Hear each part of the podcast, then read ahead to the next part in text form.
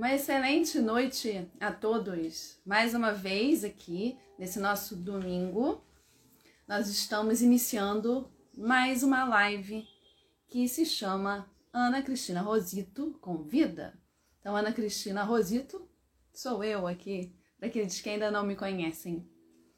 Eu sou professora, sou escritora e apresento essa live que está nos seus momentos finais. Então, temos aí três lives: a de hoje, a de domingo que vem e a do outro domingo. E aí, hoje, nós vamos receber aqui o meu querido amigo Renato Castilhos, que já está conosco aqui. E agradeço a todos que já chegaram para assistir a nossa live, o nosso bate-papo de hoje. Então, vou aqui chamar. Oi, Elô! A Rita tá aí também. Boa noite, Rita. Oi, aí, como é que tá? Tudo, tudo bom? bem? Tudo bom. Tudo. E você? Tudo bem também. É muito bom conversar com você sobre um assunto assim que a gente ama tanto. Pois é, né? Eu também agradeço aí você ter me feito esse convite, né? Para quem não conhece, nós temos aqui uma mestra né, escritora. Você entrou no Rui que ano? Eu entrei no Rui 2006, no Colégio Estadual Rui Barbosa. Em Nós nos conhecemos, então, desde 2006. Exato. É... Até a Rita está aí, a nossa antiga diretora, está presente. Eu mandei, mandei é, é, convite para o pessoal todo. Que legal que tem bastante gente aí já assistindo. Já. É, e mais uma vez, obrigado pelo convite. Ah, eu que agradeço. Eu que agradeço aí.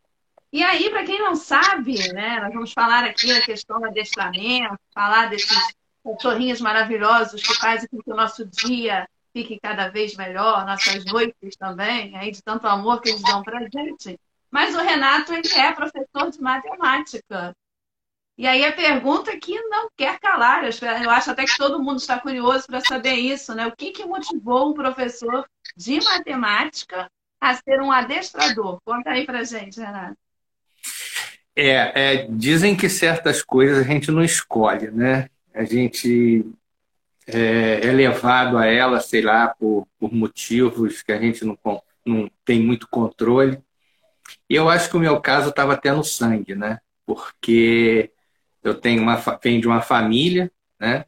O meu avô materno, é, na década, creio que já na década de 40 ou 50, talvez, é, já criava pastor alemão aqui no Rio de Janeiro, né? E a família toda adora animal. Eu tenho tios que foram criadores depois de pastor alemão também. Tive primos. Eu tive, eu tive uma prima, não sei se ela está aí, que criava piquinês. Nossa, né? Todo mundo já foi mordido por algum. é... Eu não fui, não. De uma vez velhinha, não fui mordida por ela, não. Foi uma, foi uma raça que teve problemas de criação. Ela, inclusive, tinha uma linha super dócil de, de cães piquinês, mas que infelizmente parou, né? Você não vê mais. Não, não. Então, eu, eu fui picado aí por essa por essa vontade de criar bicho, e eu adoro bicho, adoro uh, planta, são profissões, são coisas que eu faria tranquilamente a minha vida, meu tempo todo. É muito gostoso adestrar. Então, a partir de quase 10 anos atrás, eu falei, não, vou, vou começar. Eu tinha começado a, a criar, né? Eu criei Yorkshire, e isso me, me fez me aproximar mais ainda dos cachorros. E aí a gente começa a criar, todo mundo que tem um animalzinho em casa quer saber, né? Quer aprender, quer ver como é que funciona. E aí eu fui me encantando pela, pelo trabalho com cachorro, de, de adestramento, e aí fui estudar, né? Fui fazer um monte de curso aí para poder trabalhar com adestramento, porque adestramento depende muito de conhecimento, uhum. né? é, você ensinar um cachorrinho a fazer um truque, a sentar, deitar, isso é mole, né? Difícil é você entender como é que funciona, o que está acontecendo em cada caso, né? É, e eu procuro fazer isso com meus clientes. Eu quase que faço meus clientes se tornarem adestradores também, de tanto que eu ensino como é que tem que fazer, como é que tem que pensar, não é, Ana? É verdade, é verdade, né? E aí eu, eu aprendi alguma coisa com o Renato, né? Porque ele esteve aqui em casa para adestrar um dos meus cachorros.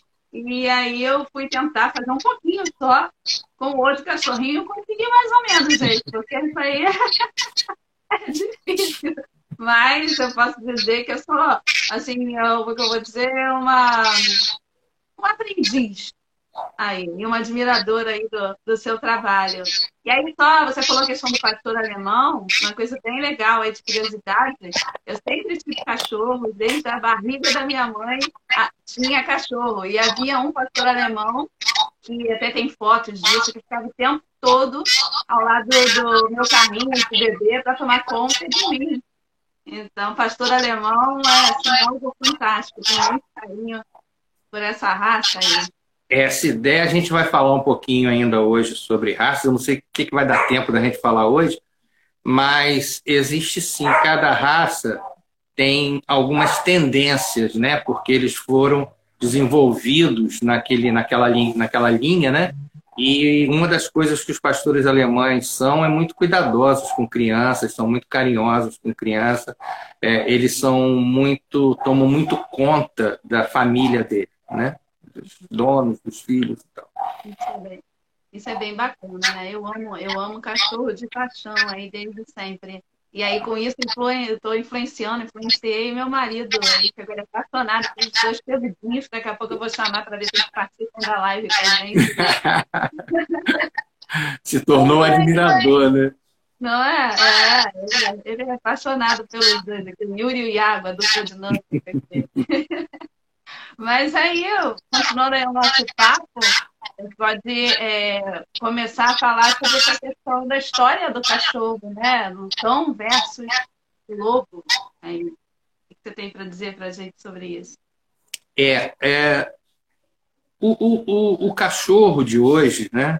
É, existem algumas teorias, isso não está muito é, certo ainda, ainda tem estudos que, que às vezes diferem um dos outros, mas a princípio, os nossos cães uh, descendem, pelo menos na grande maioria, do lobo cinzento tá, da Europa. Existem alguns estudos de alguns coiotes também que podem ter é, participado dessa, dessa, dessa formação, mas a princípio é isso. E o que, que acontece? Duas coisas. Primeiro, a gente não pode nem trabalhar achando que o, o cachorro de hoje é lobo, né? E nem pode também esquecer que ele descende do lobo. Tem a ver até com a gente, né? Uhum. Nós somos descendentes, pelo menos a princípio, nos estudos dos macacos. Nós não somos mais macacos, mas também não podemos esquecer dessa, dessa descendência, porque muita coisa, o nosso gene é 90 e tantos por cento igual a de um, de um macaco. Quer dizer, então tem alguma coisa parecida. E esse cachorro, esse lobo, né, é, se aproximou, isso tudo, claro, é teoria, né, que a gente imagina que, tá, que aconteceu, ele se aproxima do, dos grupamentos humanos é, em busca de alimento, né? porque os grupamentos humanos descartavam coisas que ainda eram muito boas para eles, né? o couro, o mesmo osso, o tutano, e os grupamentos humanos, os humanos começaram a perceber que era bem interessante ter um lobo ali na porta ali da, da, da caverna a noite inteira, dormindo ali, porque era uma proteção. Né? E dessa, dessa união aí de interesses, eles foram ficando, aí os mais dóceis foram, foram se aproximando e tal, e formaram as raças que nós temos hoje. Né? Então, nós temos hoje cachorros que já não tem mais nada a ver com, com, com lobo, e tem outros que, se você olhar rápido, você não sabe quem é um quem é outro. Uhum. Né? É, o Husky, o Bazenji. Ah, o Husky é bem parecido, né? Uma também. Tem o Malamute também, que é um cachorro parecido com o Husky, que você olha é praticamente um lobo, né? E o que, que acontece? Durante muito tempo, que eu estava falando sobre essa coisa de você saber ou não saber, é, usar ou não usar essa informação para trabalhar o cachorro de hoje, o que, que aconteceu? É, o, lobo cinzento foi praticamente extinto da Europa. Né? É, só foi reintroduzido em 70 ou em 80 que foi reintroduzido o lobo lá. É, tem uma história aqui de, de, daquele, daquele parque, né? acho que é Silverstone, que, é, que foi agora, muito mais na, na, em 2000 mais ou menos, que ele foi introduzido lá, que tem até um videozinho sobre isso, dizendo que ele mudou até o curso do rio, né, a reintrodução dos lobos lá na, na, na América. Então, o que, que acontece? Como eles estavam praticamente extintos, os lobos que eram analisados, os comportamentos, quando começou o estudo, né? porque isso é uma coisa relativamente nova, né? Ah, o estudo de comportamento de animal, essas coisas são coisas mais novas. Quando começaram o estudo de, de comportamento do cachorro e começaram a fazer essa ligação com o lobo, você só tinha lobo uh, em, em, cativeiro. Então isso trouxe é, é, muita informação errada na hora de se fazer análise para cachorro. Então as melhores análises foram acontecer muito mais recentemente, que aí agora os pesquisadores estão conseguindo realmente analisar o comportamento do lobo e aí sim está tendo uma informação melhor para entender os cachorros. Né? Um, um, dos erros que, que, que, se dá por conta disso é a tal da dominância, né? do cachorro ser mais dominante e agredir os outros, é uma das coisas que foi é, trazida uma, enganado. Por quê? Porque esse comportamento só acontecia nos lobos em cativeiro quando começaram a analisar os lobos em liberdade, viram que o grupamento de Alcateia trabalhava muito mais como uma família do que como um querendo mandar em todo mundo, querendo agredir e tal. Né? E hoje, é, a ideia que se, que se tem, que se trabalha em cima disso, de cachorro, é exatamente você ter uma relação com o seu cachorro e do cachorro com um todo como uma família. Uhum. Né? O dono tem mais ou menos que ter a postura em relação ao cachorro de um pai, de uma mãe. Você não precisa é, é, é, ser um, um, um ditador para o teu cachorro. Né? Você não precisa ficar agredindo o seu cachorro. Né? Uhum. Você não precisa é, trabalhar com punição com o cachorro. Você tem que trabalhar como se trabalha hoje com o filho. Né? Você tem que entender, tem que ser uma, uma pessoa a quem ele tem que respeitar, mas não naquela dominância, eu sou o líder, eu que mando e tal. Né? Então, isso é uma das coisas que veio uh, da, por um erro né? de, de análise da, da, da situação, mas que agora está sendo é, é, modificada e hoje se trabalha muito mais numa questão de uma família, né? Você ter uhum. trabalhar com o seu cachorro, mantendo o respeito dele a você, né? Mas sem precisar ter um, uma postura agressiva em relação ao cachorro. Né? Então, é, é, é, a princípio é isso, os, os cachorros descendem, pelo menos é, o que mais se, se tem de estudo aí, dos lobos cinzentos, né? Eles não são lobos, mas tem um monte de instintos que a gente tem que prestar atenção. Uh, e cada raça, cada cachorro, cada indivíduo herdou coisas diferentes. Né? Você vê que tem cachorro que tem um, um, instinto de agressão, o outro já não tem. Né? Um tem instinto de demarcação, o outro já não tem tanto. Então, como foram muitos cruzamentos né, nesse tempo todo, é, a gente percebe diferenças grandes entre cada indivíduo, de um indivíduo para o outro. Tá? Então, a gente, como adestrador, precisa saber disso tudo e, e estudar isso tudo para ir mudando os comportamentos. Né? Às vezes, coisas simples é, é, é, tem uma coisa que é, que é muito importante, né? E você sabe disso, eu falei muito com você isso, é a, é a questão da comunicação, né? Com o cachorro, é você entender ele, fazer com que ele consiga se comunicar com você. A gente consegue às vezes resolver problemas chatos de comportamento de cachorro só deixando ele mais tranquilo, né? Se, se comunicando mais, né?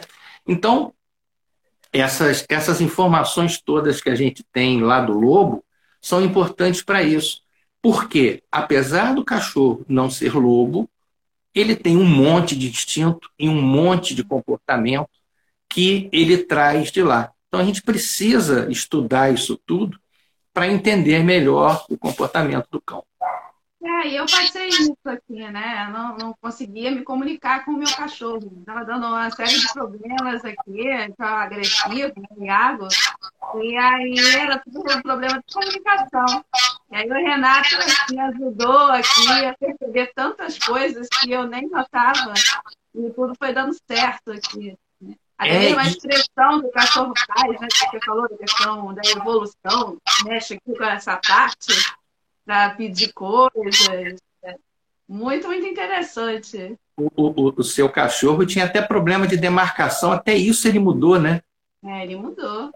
Por incrível que pareça, quer dizer, uma coisa que parece que não tem nada a ver uma coisa com a outra, né? É, é, é, é a gente conseguiu o cachorro ficar tão tranquilo e tão sem necessidade de, de se estressar, tão menos estressado, né?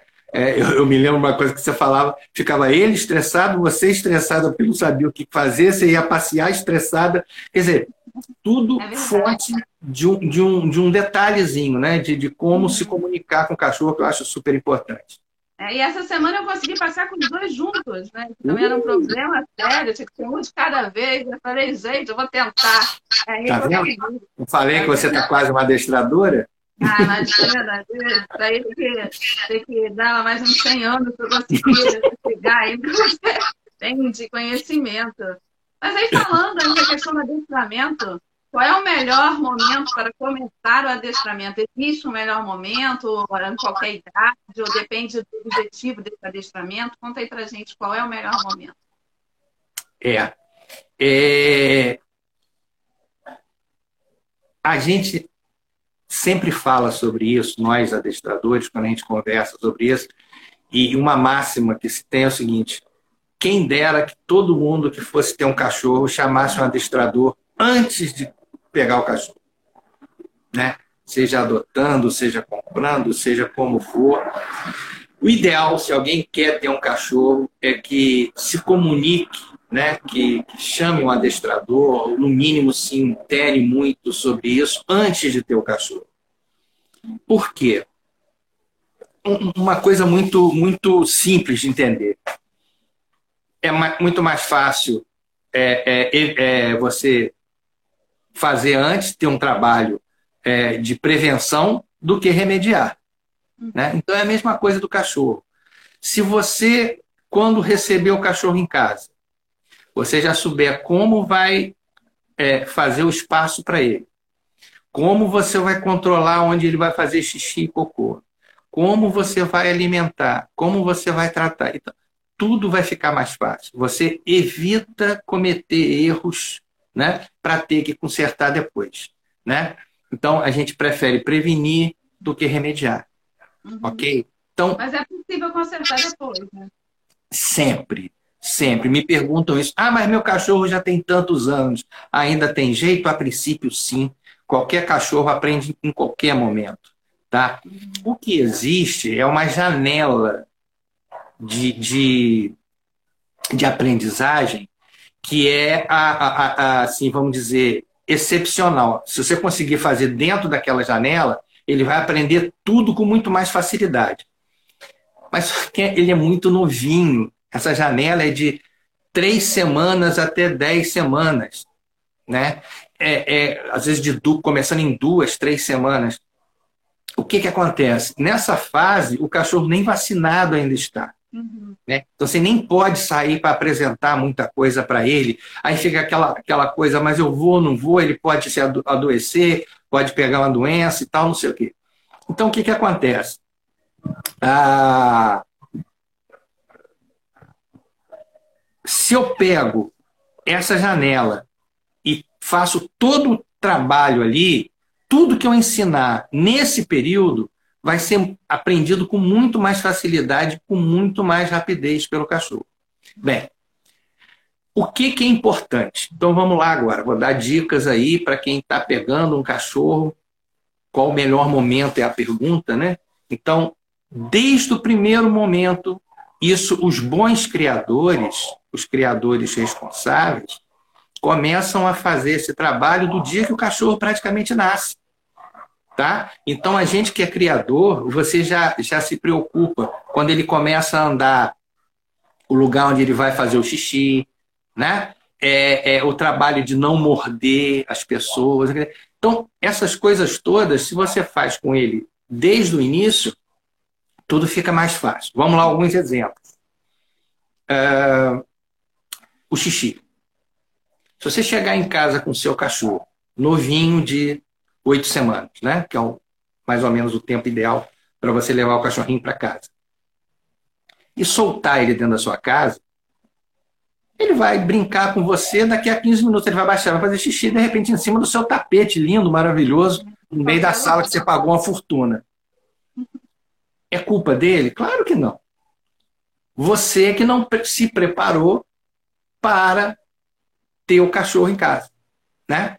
Então, o que, que é o ideal?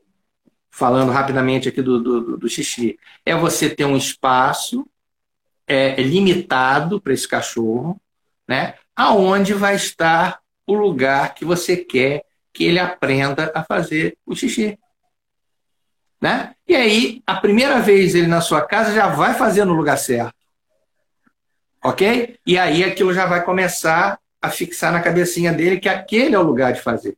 Porque se ele fizer no tapete a primeira vez, provavelmente ele vai fazer a segunda, a terceira e a quarta. Né? Porque xixi é classificado como autorrecompensante. Tá? Então, pessoal, é, por que, que às vezes é tão difícil é, consertar um erro no caso do xixi? Porque o xixi é autorrecompensante. O que, que é isso? Quando eu faço uma coisa certa, eu ganho uma recompensa. O xixi não precisa isso. Na hora que eu faço, eu já estou sendo recompensado com um alívio. Uhum. Ok? Então o cachorro foi lá num cantinho ou foi no seu tapete, fez na cabecinha dele, falou, olha que coisa gostosa fazer um xixi aqui nesse tapete. Já ficou. Aí depois para você tirar isso, você vai ter que recondicionar ele fazer em outro lugar. Então por isso é que é importante é, tentar acertar da primeira vez. Ah, outro exemplo, estou tentando lembrar aqui coisas pelo qual é importante você, quando vai ter o cachorro, você já saber. É porque, é, como a gente sempre diz, não vem com bula, né? Não vem com manual, nem cachorro, nem filho, né? Então, mordida na mão, né? Eu uso um, um, uma máxima.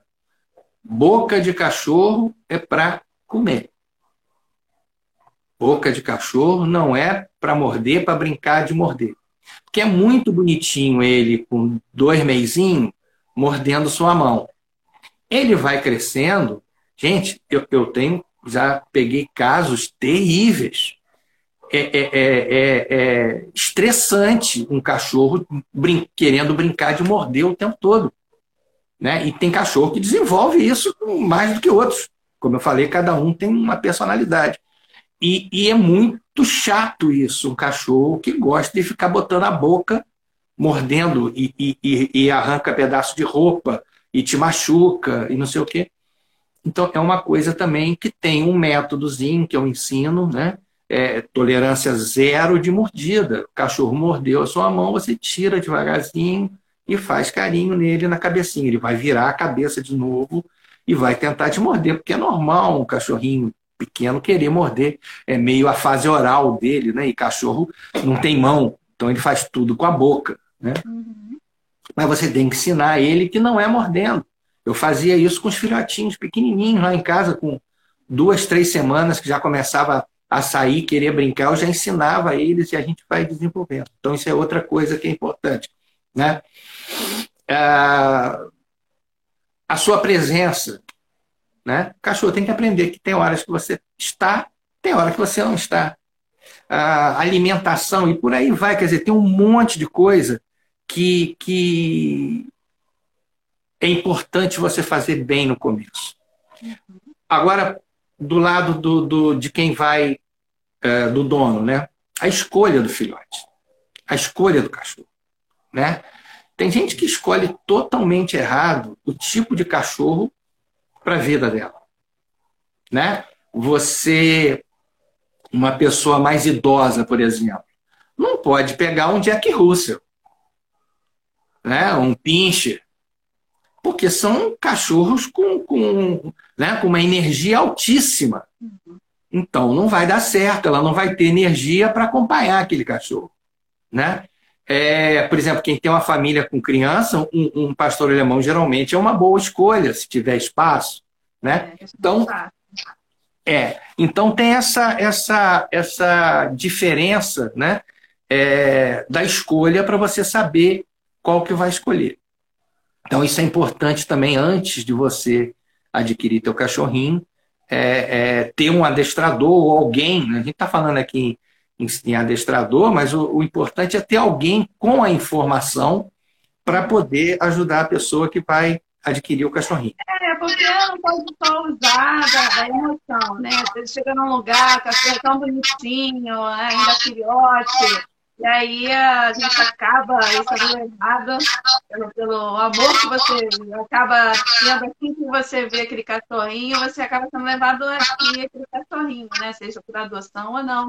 Né? Mas precisa também, conforme você está falando aí, usar a razão, porque aquele cachorro vai crescer, né? vai se desenvolver.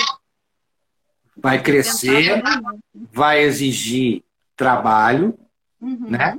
vai exigir dedicação, né? E é, é, você precisa saber, inclusive, qual o tamanho desses cachorros. É uma coisa que dá muito problema. Porque pequenininho todos eles são sempre. Agora, onde é que vai parar o tamanho desse cachorro? Eu tenho espaço para isso? Eu tenho condições de, de, um cachorro desse ou daquele tamanho, né? Então, isso tudo tem que ser analisado.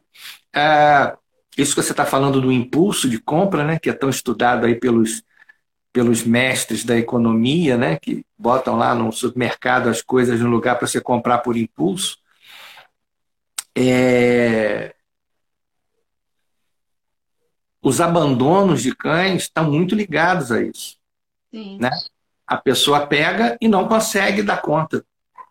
Às vezes pega porque tem uma criança que quer, né? Uhum. Isso é um outro problema, porque cachorro não é brinquedo. Né? Para você trazer um cachorro para casa e dar para uma criança é uma grande responsabilidade, uhum. porque é, tem gente que não tem essa visão. Eu já tive clientes que a, a, a garota já 16 anos, 15, 16 anos, não conseguiu suportar as mordidinhas de um cachorro de três meses. Cada pessoa tem uma sensibilidade diferente. Ela não, não conseguia. Ficava com medo do cachorro, um cachorrinho desse tamanho.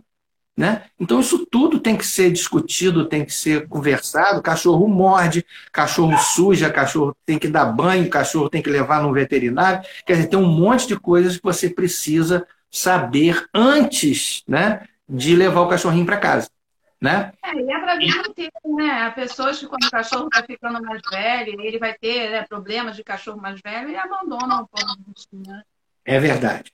E existe muito essa discussão do, do cachorro de raça né? e o cachorro de, de vira-lata. Né? Isso aí eu costumo dizer o seguinte: a gente tem que tomar cuidado para não ser preconceituoso ao inverso. Né? Quando você é, valoriza o cachorro vira-lata, você não precisa desvalorizar o cachorro de raça né? Porque tem muita gente que se diz defensora da, da, do não preconceito, mas acaba tendo preconceito com cachorro de raça, dizendo que cachorro bom é cachorro vira-lata. Isso não é verdade, né? É, todo... São poucos, todos eles. Eu tive diversos cachorros vira-latas, diversos de raça. É, porque se você pega um cachorrinho vira-lata e cria igual os seus, ele a princípio vai ter todos os problemas que os seus puderam ter. Né? É, se você der uma comidinha mais estragada, ele vai passar mal. Não é achar que só porque o cachorro é vira-lata ele nunca vai passar mal, nunca vai ter doença. Não, não é normal, igual a todos os outros. É as, pessoas, é, as pessoas confundem com cachorro de rua. Uhum. Cachorro de rua, aí sim, a princípio, tem algumas vantagens, né? Nesse sentido, de ser mais resistente, de ser mais. se virar melhor, de, de é, comer qualquer coisa. Né? É o cachorro que já viveu na rua dois anos, três anos. Né? São cachorros sensacionais. Eu atualmente, eu atualmente adestro numa casa cinco. é, que tem uma, a Cel, que teve filhote em frente ao Cardoso Fontes, na Grajaú Jacarepaguá, e ela atravessava várias vezes no dia a Grajaú Jacarepaguá para um lado e para o outro. Uhum. Imagina o grau de capacidade de entendimento de um cachorro desse. Sim. Né? É, é difícil. Eu atravessar a rua. Eu, eu, se for atravessar, capaz de tomar traulitário. Agora, é, é, igual a ela, muitos outros morreram atravessando ela conseguiu sobreviver. Ela tem algo a mais. Tem, tem. Aí eu concordo. Agora, tem um monte de outros, outros defeitos. Defende pra caramba. Essa semana mordeu a orelha da outra. Né? É um amorzinho de cachorro. Se deixar, ela sobe em cima das coisas e come que está lá, isso é sobrevivente. Sim. Né? Então, tudo tem seus prós e seus contras. Né? Cachorro de raça. E o cachorro de raça é aquela coisa. Muita gente tem porque gosta daquele cachorro. Onde é que está o erro disso? Né? Eu, enquanto criador de York, tive vários clientes é, dizendo o seguinte: eu levei a vida inteira. Isso, gente já casado, com filho, virava e falava assim: eu vivi a vida inteira querendo ter um cachorro desse, agora eu estou realizando meu sonho. Tem que errado nisso?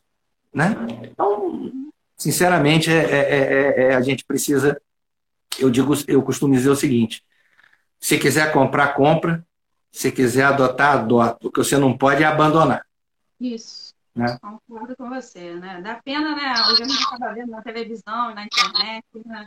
Esses abandonos todos aí, dessa judiação que fazem com os bichinhos, né? Tem que ter é. muita responsabilidade na hora de decidir ter um cachorro. E não só um cachorro, né? Qualquer animal, um gato também. Né? A gente vai é, é, abrindo aí é, o leque das possibilidades. É, existe mais um tipo de adestramento? Existe. Se a gente for ver direitinho, existe um monte de tipo de adestramento. Uhum. Porque esse que eu faço, né, a gente chama do adestramento PET, né, o adestramento comportamentalista, que trabalha com o comportamento das famílias e dos cães. Né? A gente mais fica adequando as situações. Né? Mas existem vários outros. Né? É, no caso da, da. Por exemplo, existem os cães de trabalho. Né? É, por exemplo, o cão-guia. Cão-guia de cego.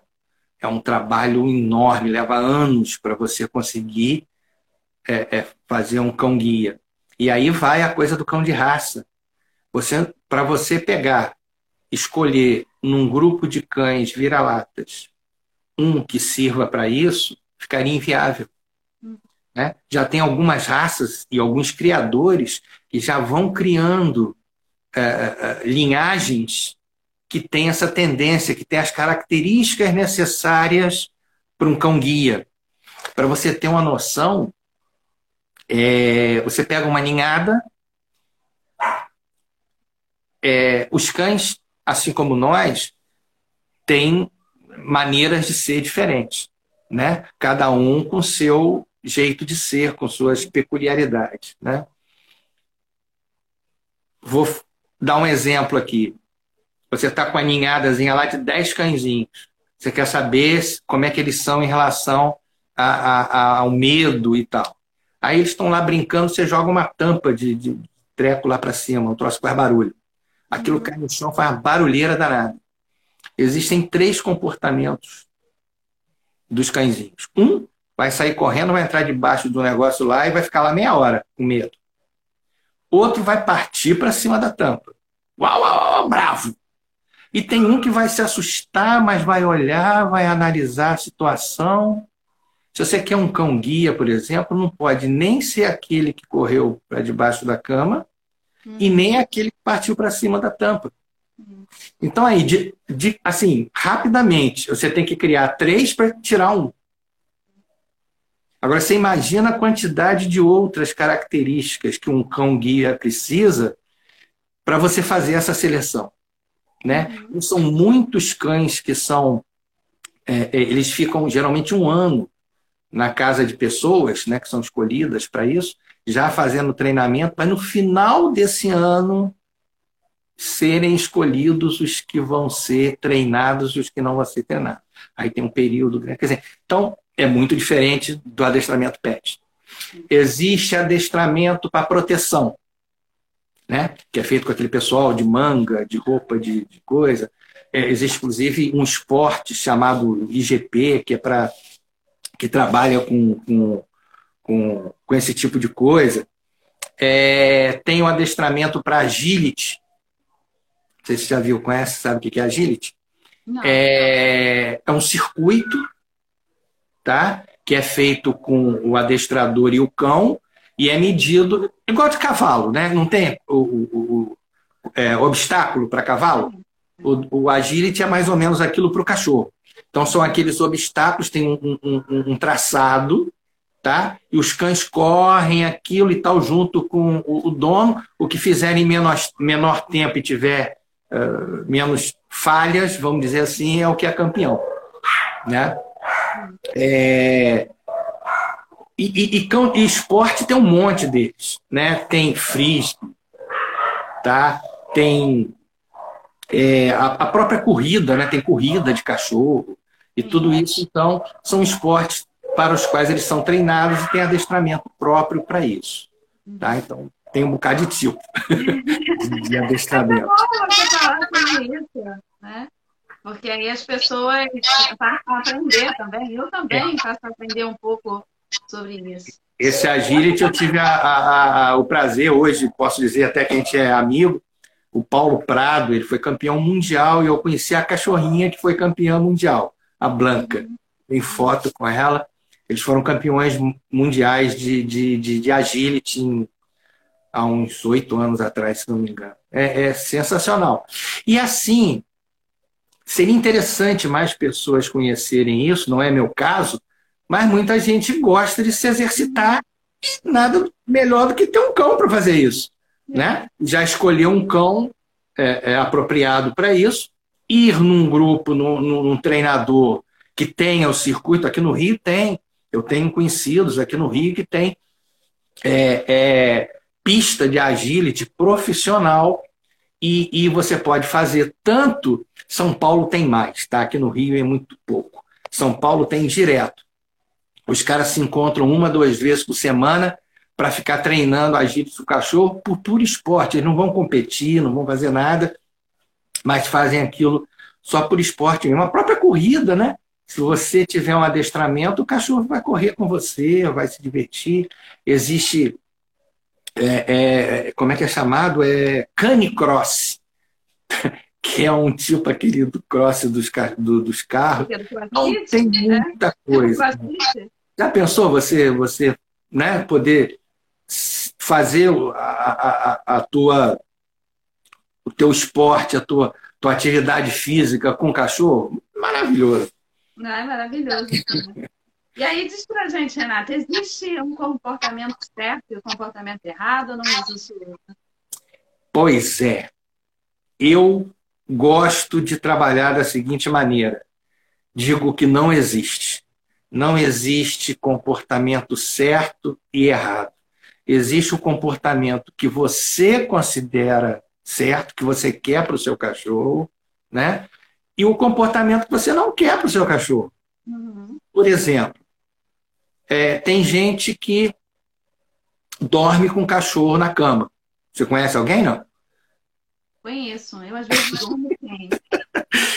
E tem Ela gente. aquela sonequinha da tarde, aí a cachorrinha deita ali ele fica comigo. Ou então quando o Léo sai pra pedalar, aí eu já dentro da cama. E tem gente que não gosta. Né? Existe certo e errado? Não. Não. Né? É... Até no, no sofá da, da, da, da sala. Tem gente que não quer que o cachorro suba no sofá. Né? Então, a gente treina para não subir. Né? E quem, quem gosta, a gente deixa é, é, é subir. Agora, dentro desse treinamento, uma das coisas importantes que nesse comportamento certo ou errado, na hora que ele é definido, por exemplo, eu não quero isso, né? Tem que ser tolerância zero. Uhum. Tá? É, e o mais difícil, às vezes, para o dono do cachorro fazer, talvez seja isso, porque a gente, adestrador, está com o cachorro apenas algumas horas na semana. O resto do tempo todo, quem vai ter que fazer é o dono do cachorro. Uhum. Né? Aí então, é uma questão se... da comunicação, né? Você tem que fazer com que ele entenda o que você quer. E se a pessoa não. Também era o que acontecia comigo no início. Eu não sabia o que eu queria, nem eu sabia o que ele queria. E se a pessoa não se dispuser a isso, nada funciona. Uhum. Né? E, e, o que, que acontece? Entrando agora um, um pouquinho para a parte de adestramento mesmo, de técnica de adestramento. As técnicas hoje mais usadas é, com cães é o de reforço positivo. Né? O que, que é isso? É você. Hoje em dia, até a psicologia humana, né, que é quem é de onde se tirou isso tudo para o cachorro, é muito usado. Criança, hoje em dia, a gente trabalha muito mais com reforço positivo do que com punição. Né? Há uns anos atrás, às vezes nem há tanto tempo assim, a educação era toda baseada em punição. Uhum. Né? É, só, só, só se trabalhava é, é, é, educação punindo. Hoje isso já mudou muito. Tem um caso clássico, que é o da criança, não sei se você já fez alguma vez, não sei, acho que era boazinha quando era criança. No, quando ia comprar numa loja de brinquedo, a criança se jogava no chão e começava a se espernear. Ah, eu não né? joguei no chão, não. Porque senão Mas você não ia levantar. Não ia me dar um sacode, ficava por aí mesmo. Você não se jogou, mas sabe como é que era o procedimento para consertar isso, não é? Tem. Um bom chinelo lá. Uma boa chinelada. Mas era, todo mundo era unânime, todo mundo falava a mesma coisa. O chinelo do pai, pior, porque o sapato era maior ainda. Uma boa chinelada na bunda nunca mais faz isso, não era assim? Era, era assim. Então, hoje em dia, já até algum tempo, já existem outras técnicas. Né? Hoje em dia, as mães mais bem preparadas, numa situação dessa, vira de costas para a criança e deixa ela lá. Uhum. Né? O resultado provavelmente ainda vai ser melhor do que a chinelada. E aí você me pergunta, a chinelada não funciona? Funciona. Mas quando dá errado, dá muito errado. Entende? Então a punição, ela é perigosa por causa disso. Quando ela dá errado, ela piora a situação. E, às vezes eu chego na casa de alguém que o cachorro já agride, o cachorro morde as pessoas. Aí eu vou ver, ah, porque ele é agressivo, não, o cachorro é super medroso. Aí eu vou descobrir por quê. Já bateram no cachorro com chinelo, já bateram com o famoso tubo de jornal. Uhum. Que pode ser extremamente agressivo para um animal. Né? É, um animal. Barulho, né? É, faz muito barulho, dependendo do, do animal, ele morre de medo daquilo. Né? É, é, é, eu conheço gente que para o cachorro não subir na, na, na, poltrona, bota a vassoura. Sabe por quê? Porque o cachorro morre de medo da vassoura. Como que ele morre de medo da vassoura? alguém já meteu a vassoura nele. Ok? Então, isso vai criando traumas, vai afastando o animal dos donos de uma tal forma que, que, que torna quase impossível a convivência. Quebra totalmente aquela relação que o animal tem que ter com você. Quebra a confiança. Sabe? Então, punição, a pergunta é: ah, mas a punição não funciona? Funciona. Só que é muito perigosa. E tem mais uma coisa que eu sempre falo: a punição, assim, falando de, de uma maneira. É, é, não ensina. Por quê? Porque punição cessa. Punição, a palavra punição, é para diminuir comportamento. Reforço é para aumentar comportamento. Uhum. Tá? Quando eu cheguei para ensinar teu cachorrinho, que eu botei ele sentado e dei o petisco, eu reforcei o comportamento dele sentar. Sim. Já a punição. Muito patinha, Já a punição é para é, cessar coisas. Punição não ensina. Punição cessa. Então, não pode ter punição? Pode, dependendo de certas situações, a punição funciona. Mas só que ela não pode ser sozinha. Esse lance do xixi, do cocô que a gente estava falando agora há pouco, costuma ter muito problema por causa disso. O cachorrinho chegou, você não fez o que tinha que fazer, ele fez xixi no seu tapete, pronto, levou um tapa na bunda. Uhum. Ou então o famoso esfrega a fuça no xixi que nunca mais ele faz. Todo mundo já ouviu falar nisso. Ah, é, meu pai fazia muito isso, mas era muito tempo. Nos anos 80, mais ou menos, era assim que funcionava, né? Dá certo em alguns casos. Uhum. Em outros, vai fazer com que o animal tenha medo de você. Que o animal, se não tiver medo de você, pelo menos vai chegar à seguinte conclusão: eles não gostam que eu faça xixi. Então ele vai passar a fazer aquilo escondido. Entendeu? Ele pode passar a fazer atrás de alguma coisa. Tem coisas terríveis que acontecem por causa do, desses erros de punição. A punição, quando for feita e se for bem feita, ela só pode existir depois que o cachorro souber o que é certo. Se o cachorro tiver certeza de onde ele tem que fazer xixi e estiver fazendo errado, a punição aí até pode funcionar. Entende? Então, é, é... tem que tomar muito cuidado com isso. Tá? A gente, quando trabalha uh, uh, as situações e faz as mudanças né, uh, de comportamento, a gente tenta recondicionar o comportamento que a gente não quer, porque o dono falou, olha, eu não quero isso. Uma das primeiras coisas que, que a gente pergunta numa casa é o que, que você quer que mude.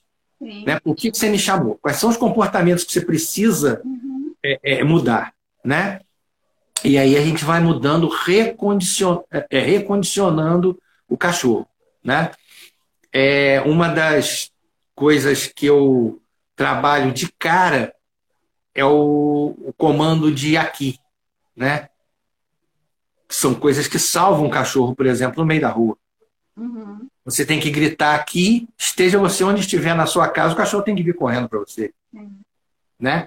E o que eu te falei daquela quebra de confiança, é uma coisa muito comum, um erro muito comum também das pessoas, é não prestar atenção nessa relação que a gente tem que ter com o animal. A pessoa quer prender o cachorro, chama, vem cá, oi, tudo bem? Tum, prende o cachorro. Na segunda, terceira vez, ele não vem mais. Sim. Ele perdeu a confiança em você. Né? Então, eu também costumo trabalhar isso, eu costumo dizer o seguinte: cachorro você só chama para coisa boa. Se é para coisa ruim, vai lá, pega ele e faz o que tem que fazer. Para não quebrar esse relacionamento. Então, essas coisas todas vão criando comportamentos né, que são considerados negativos ou que são, é, é, é, são comportamentos não desejados. Tá? Então, eu acho que não existe certo e errado em comportamento de cachorro, nenhum, né? É. O que existe são comportamentos aceitáveis e não aceitáveis. E sobre a questão da humanização dos cachorros, né, dos animais de modo geral, e aí também o cachorro principalmente, o que você acha disso? De comprar é, um carrinho de bebê colocar o cachorro, colocar roupinha no cachorro, com saia, babado, enfim, para os cachorros, o que você acha disso aí? Eu, eu como nisso e em outras coisas, eu acho que a gente tem que ter bom senso. Né? Como tudo na vida, né? É, a gente não pode chegar ao exagero de ser contra alguém falar: ah, vem cá, meu filhinho, vem com a mamãe, vem com o papai. Meu bebê. É um, meu bebê. É uma humanização, né? Mas é. o que é importante é você. Coisa linda. Oi, meu lindo. Esse beijo é o Iago. Olha o beijo, olha o beijo do Iago. Vai, vai. Aquele é pesado, porque até vermelho ele puxava por cima do Mas eu tô então... bem na então- coluna, gente. Não tem jeito não, hein? Então, o que que acontece? É, o importante é você, quando olhar para ele falar, vem com a mamãe, o meu filhinho, você falar isso, mas saber que não é. Sim. Né? O importante é isso, que você é, é, tenha o carinho, mas não queira tratar ele como um humano. Né? Tem um, um tópico interessantíssimo para se discutir, né? tem um monte de tópico interessante, que eu acho que a gente vai ter que ter mais uns cinco lives, é, que são as necessidades básicas do cão. Mistura-se com isso que eu vou falar agora. Então, você, quando olha teu cachorrinho, se você quer ficar com ele, por exemplo, vou dar um exemplo de coisas que a humanização pode ser prejudicial. Você querer ficar com ele no colo 100% do tempo. O cachorro não nasceu para ficar no colo 100% do tempo. Uhum. Algumas raças foram até meio desenvolvidas por isso, mas não é uma coisa natural. Ele tem necessidade de correr, de brincar, de sair, de, né? Então, muito isso quando é filhotinho, né? E aí eu acho que até pela sensação que dá para ficar vai ficando meio. Não é saudável para um cachorro, né? Não se, se exercitar, né? Então, essa, essa, essas diferenças, né? De humano e cachorro, você tem que ter ele na cabeça. Você pode até botar uma roupinha, né? Mas você não pode achar que ele é uma pessoa. Uhum. Aquilo é uma brincadeira, é uma. Né? Eu vou botar um lacinho. Né? Exatamente. Coloca até prato de comida à mesa para comer junto, né? Tá negócio estranho. Assim. Outra coisa que a humanização às vezes atrapalha, isso aí eu encontro demais. É Renato, você vai tá muito pesado. É, é, a, é a verbalização, é a linguagem. Tem gente que conversa com o cachorro e acredita que o cachorro está entendendo o que ela está dizendo. É. E isso passa não a ser. cachorros, não, tá? E isso passa a ser prejudicial do momento que a pessoa acredita nisso. Aí eu chego para ele e digo isso, quer dizer, aí você acaba criando situações de, de, de, de conflito uhum. porque você acredita. Não é, não tá errado você falar com o cachorro uma hora ou outra. É, é, ah, só parece que ele está entendendo. Entende, né? né? É, e, e, e aí isso vai, esses exageros vão, vão, vão criando problema. Esse lance da presença que eu estou falando. Ah, o, o, o Yuri agora. Yuri, Yuri, Yuri. Ele é mais calminho, né? O outro é mais é, agitado, né?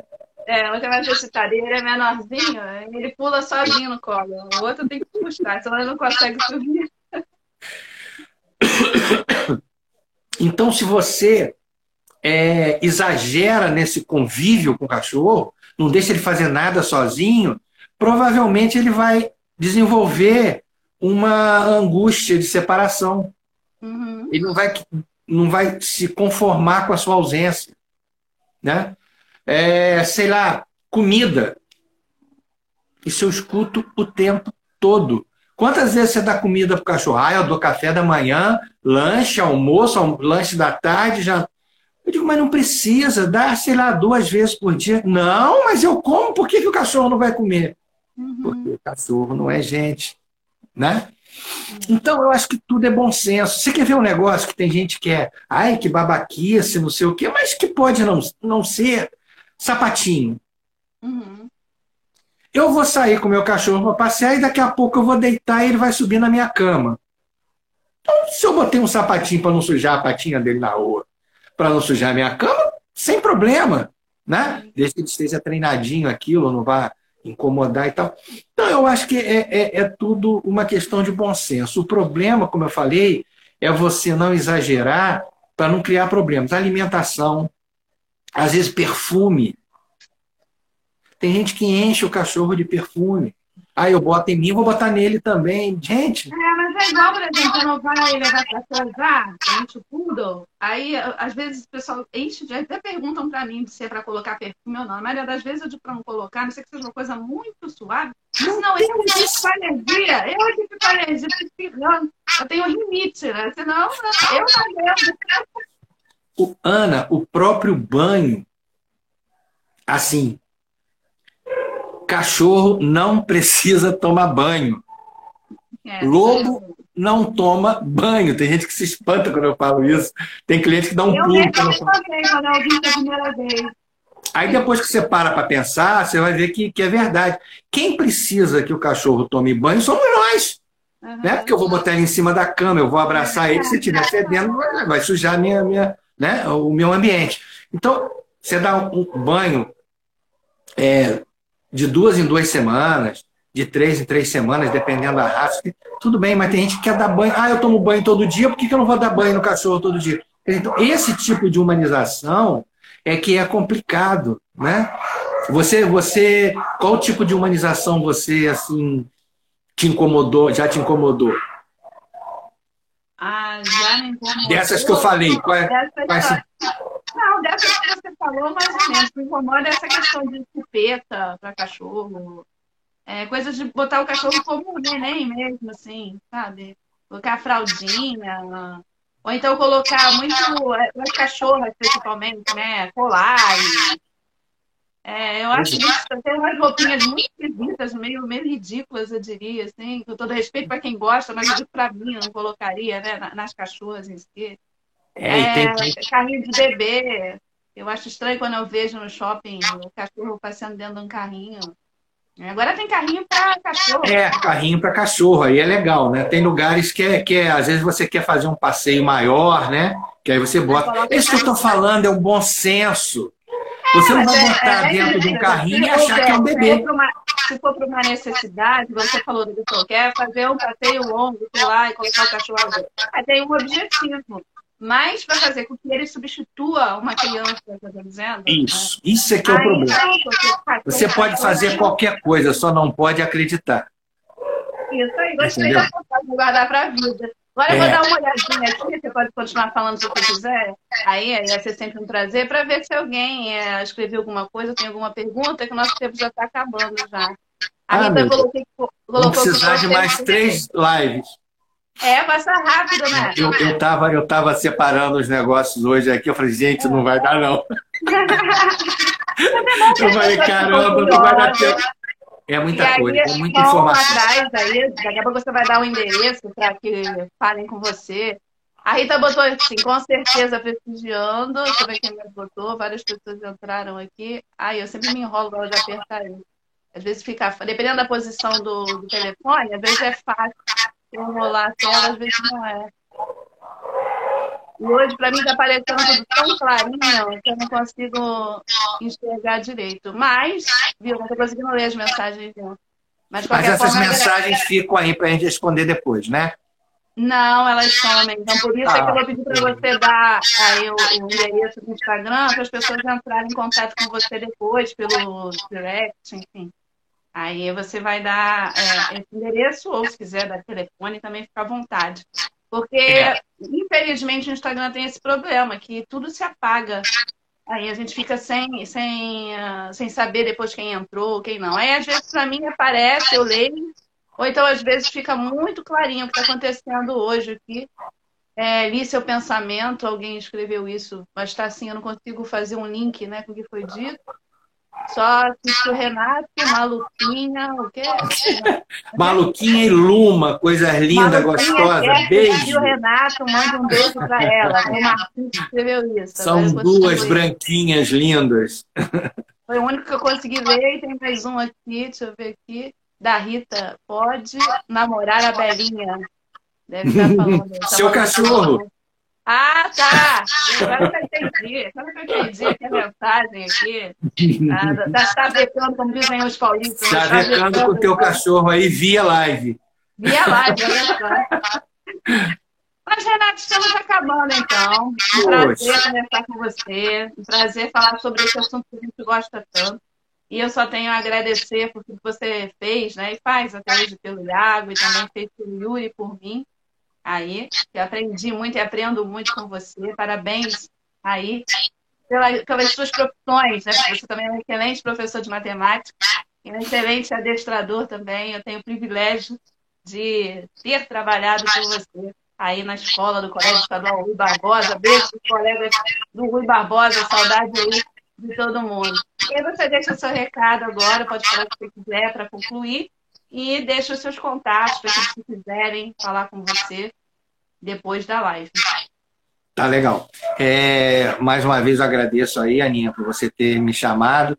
É, a primeira a gente nunca esquece, né? A minha primeira live é sobre adestramento. É, e por incrível que pareça, né, a gente é professor, sabe disso.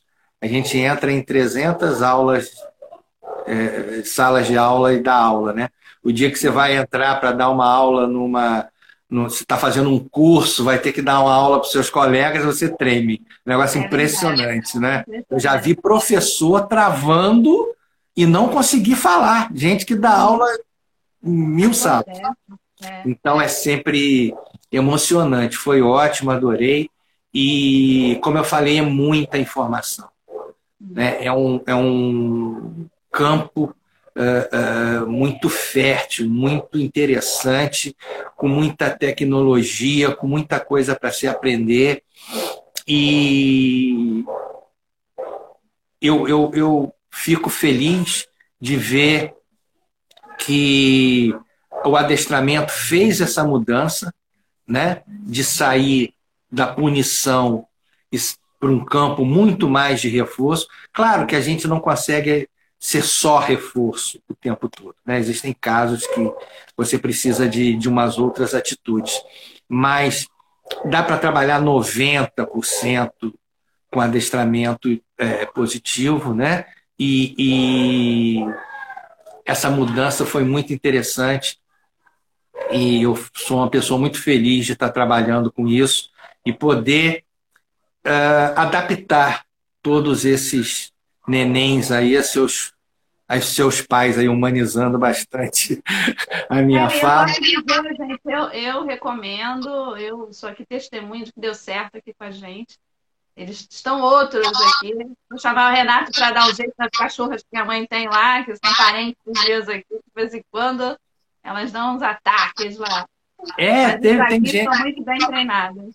Tem gente que está aí, o, o ah, você quer um reforço positivo, Mário? Outro pediu um reforço positivo, mandar um abraço para ele. Tá bom, Mário? Um abraço para você, para Luciana, para Cássia, todo mundo que está aí. É, casos aqui de gente que está aqui que quando eu comecei a adestrar, a casa da pessoa tinha uma, uma poltrona, uma, um sofá de madeira sem poltrona, porque os cachorros comiam tudo. Nossa, não. Os daqui até que não é? fizeram isso. É, aí você tem que ir fazendo, trabalhando. Hoje são adoráveis, do, tem, dormem não sei quantas mil almofadas e não fazem nada. Né? Então, essa adaptação é muito gostoso você saber que você é, contribuiu para a felicidade tanto dos donos quanto dos, fi, do, do, dos filhotes dos cachorros, né? tornando eles muito mais felizes, vamos dizer assim. Deixa agora seu endereço aí, qual é o Instagram, qual é, arroba é, o do Do Instagram é Renato Castilhos, adestramento. Tá? Arroba Renato Castilhos, adestramento. E o telefone é 99622 4611. Então, 9, Rio de Janeiro. Rio de Janeiro, 21. Né? Repete de novo o telefone aí também. 99622 4611. Tá é você, é você sim, Carla. Ela acha que sou eu. Ela hoje, a casa dela hoje está linda, cheia de almofadas, com a maluquinha a Luma dormindo, que é beleza, sem destruir mais nada. Então tá bom, um beijo, um beijo tá aí beleza, um beijo Beijão todo mundo, obrigado por terem vindo aí para a gente bater o papo, tá bom? Tá bom, beijo a todos e até semana que vem com a penúltima live da Dona Cristina Rodrigues Convida, está aí nos momentos finais. Tá, tá bom? Ótimo. Beijo, Renato. Beijo. Depois a gente fofoca mais. Tá Tchau. legal. Beijo, Tereza. Tchau.